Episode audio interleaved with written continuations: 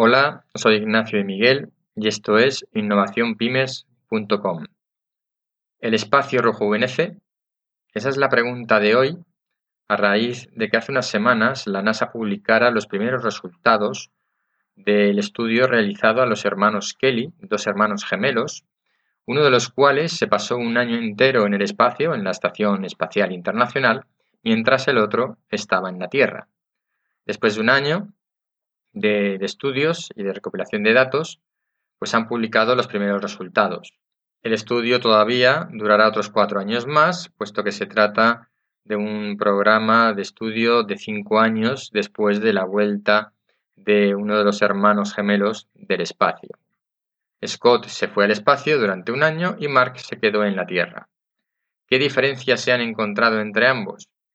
Bueno, primero, indicar que también se han comparado los resultados em, del estudio fisiológicos sobre y neurológicos de Scott, el astronauta que estuvo en el espacio un año entero, se han comparado con las misiones espaciales en las que el astronauta, los astronautas pasan solamente un máximo de seis meses en el espacio, para ver si bueno, pues este tiempo adicional supone una gran diferencia entre las condiciones que, en las que los astronautas después vuelven a la Tierra.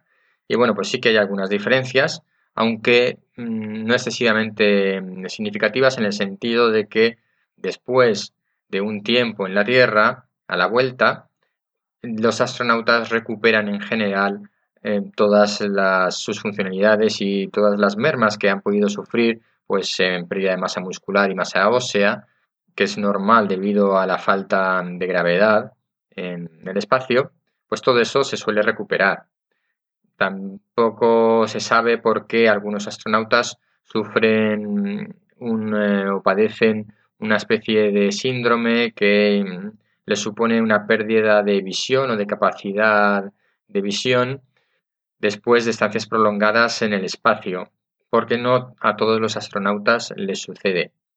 Pero bueno, vamos con la cuestión que nos ocupa, que es las diferencias o semejanzas entre los gemelos, el que ha estado en el espacio y el que ha estado en la Tierra.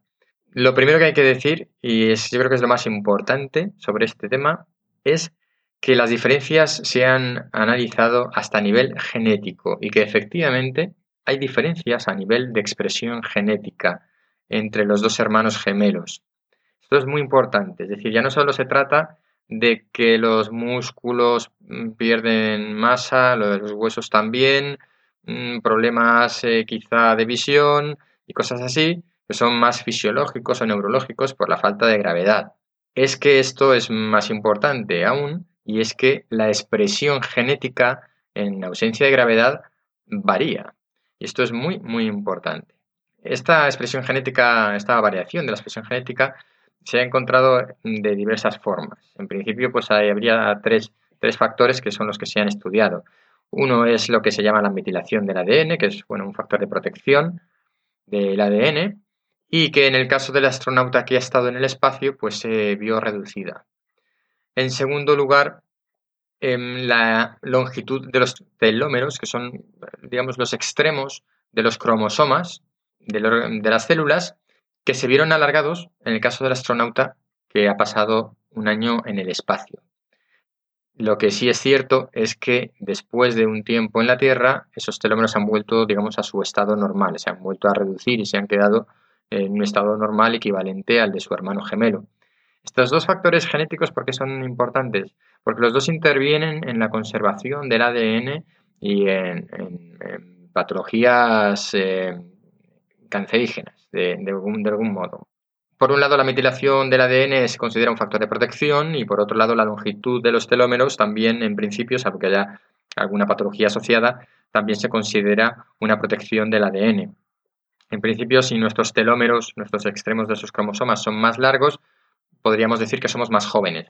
Y eso es lo que eh, ha llevado a preguntarnos si el espacio rejuvenece el hermano gemelo que ha pasado más tiempo en el espacio, un año entero, con respecto a su hermano gemelo en la Tierra, genéticamente se podría decir que ha rejuvenecido, aunque después se ha visto que realmente esa longitud de los telómeros pues se ha reducido a su estado normal y por tanto digamos que hubiera perdido entre comillas ese rejuvenecimiento.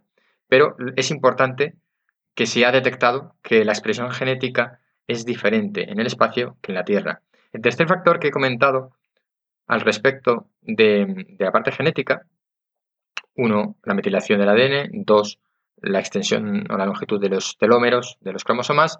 El tercer factor es que en el espacio, en el, gemelo que ha estado en el espacio, se han detectado hasta 200.000 variaciones de expresión genética en forma de ARN o RNA, el ácido ribonucleico.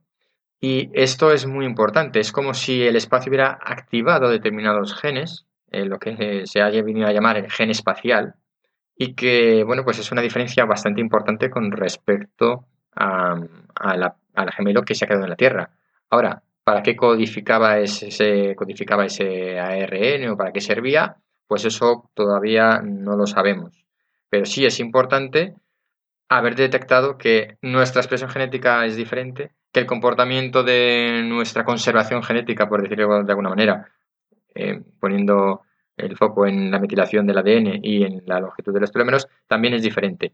Así que el espacio rejuvenece, bueno, puede ser que sí, parece que podría rejuvenecer en cierto sentido, aunque en principio no es algo duradero. Esa sería la primera conclusión a la que llegamos.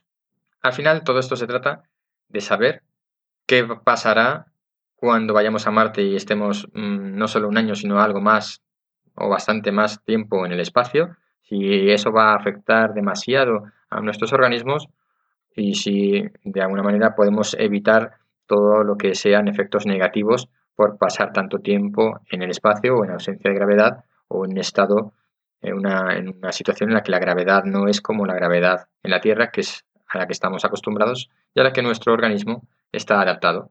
Así que la respuesta de si el espacio rejuvenece, pues realmente no, yo no lo sabría afirmar con rotundidad.